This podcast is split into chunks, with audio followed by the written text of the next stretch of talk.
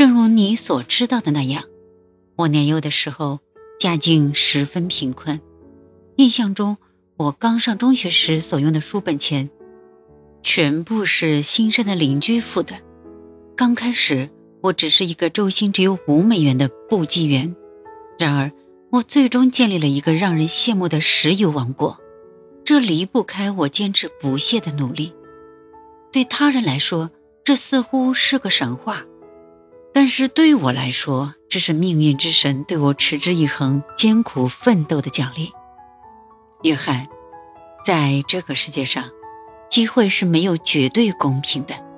可是，只要我们努力奋斗，获得的结果有可能是平等的。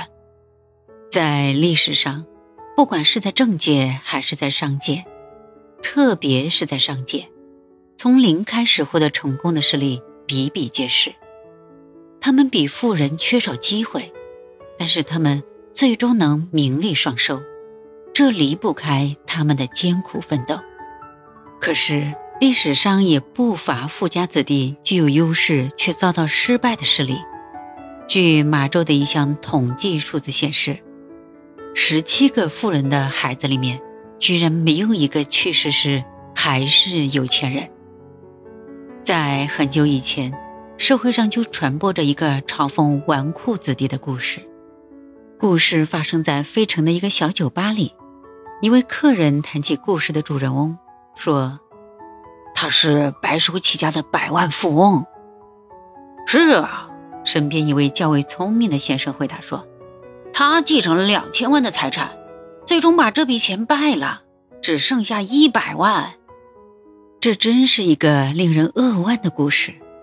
纵观当今社会，富家子弟身在一种逆水行舟的困境中，那些不努力的人注定要受人同情，更严重的还要接受惩罚。家族的荣光和辉煌的历史，不能保证其子孙后代。会有光明的未来。我认可先天的优势帮助很大，但是它不代表结果你会胜出。富家子弟不幸的问题引发我无数次的思考。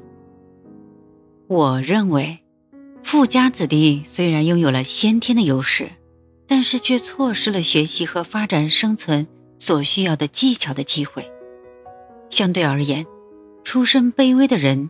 因自身发展需求，反而会珍惜和抢夺机会，积极向上，并且勇于挑战。